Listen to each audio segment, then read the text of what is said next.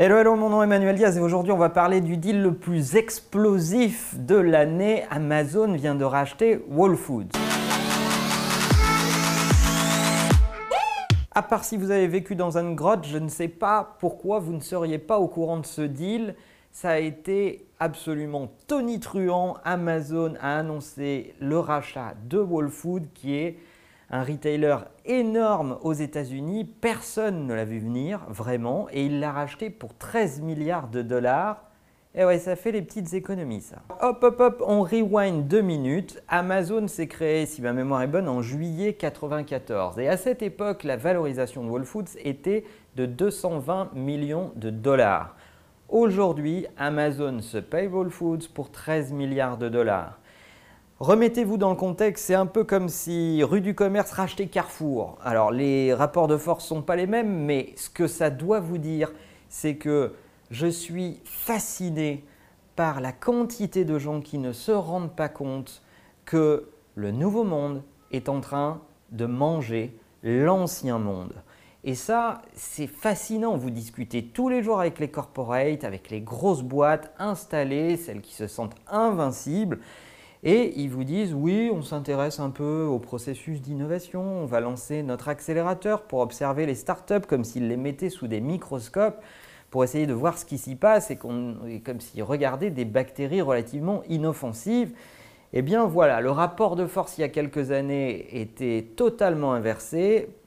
Quelques années plus tard, les Amazon, les Facebook, les Google, les Apple sont devenus des machines ultra puissantes et c'est juste affligeant de se rendre compte que les big corporates ne se rendent pas compte de la puissance de ces plateformes, certes leur puissance financière d'un côté, mais aussi la puissance relationnelle qu'ils ont avec leurs clients qui les suivent dans toutes leurs aventures. Dans les années 2000, ça me fait penser à ces corporates qui regardaient le digital comme un élément de gadget, un, Minitel en couleur et qui allait plus vite. Eh bien, ces mêmes personnes sont toujours dans le business aujourd'hui et regardent les startups avec beaucoup de condescendance en train de se dire jamais ils seront capables de nous déstabiliser. Et ce que je vois dans ce deal, c'est que une petite startup Amazon qui vendait des bouquins sur Internet et qui n'a inquiété personne pendant des années et puis qui a grossi, grossi, grossi, et qu'on a vu voir arriver comme ça petit à petit, se paye un énorme retailer et en train de parier sur un truc majeur qui est l'expérience avec ses clients, puisque Amazon a commencé par le digital à définir une expérience de e-commerce absolument bluffante. Et dans le deal de Whole Foods qu'ils sont en train de faire actuellement, pour moi, c'est la preuve qu'ils veulent aller plus loin dans l'expérience client, qu'ils veulent être présents sur le terrain, avoir un maillage très étroit, proche de leurs clients, proposer certainement des microservices et du hyper fast delivery au plus proche de leur point de vente et réinventer la relation qu'on va pouvoir avoir avec euh, les retailers de nourriture en particulier, mais pas seulement.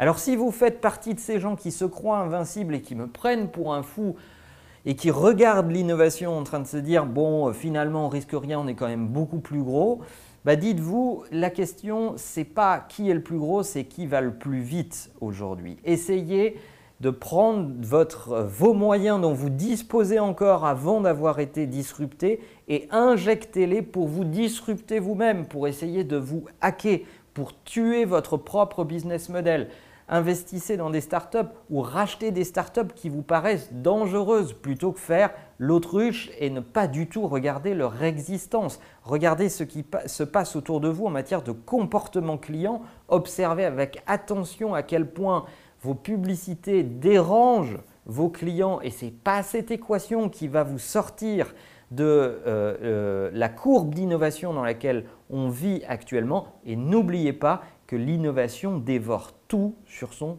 passage et c'est inéluctable. Alors soit vous épousez tout cela et vous vous mettez à l'apprendre et instant promo, ça tombe bien, on vient de sortir un exécutif programme pour vous l'apprendre. On vous en parle dans la vidéo que j'ai tournée avec The Refiners il n'y a pas longtemps qui va vous aider à comprendre tout ce qui sous-tend à ces phénomènes d'innovation en termes de culture, de méthode, d'outils, etc., etc ou vous faites l'autruche et je peux vous garantir que vous allez mourir seul et en mauvaise santé. Whole Foods est un peu loin de notre culture européenne et française, ça vous parle peut-être pas trop, mais justement, si vous deviez penser le deal idéal, qui voudriez-vous que Amazon rachète? Vous, plus proche de votre culture française ou européenne, vous voudriez qu'Amazon rachète qui et pour faire quoi? Ça m'intéresse d'avoir ça dans les commentaires. Et n'oubliez pas en attendant que la meilleure façon de marcher, c'est de vous abonner. À bientôt.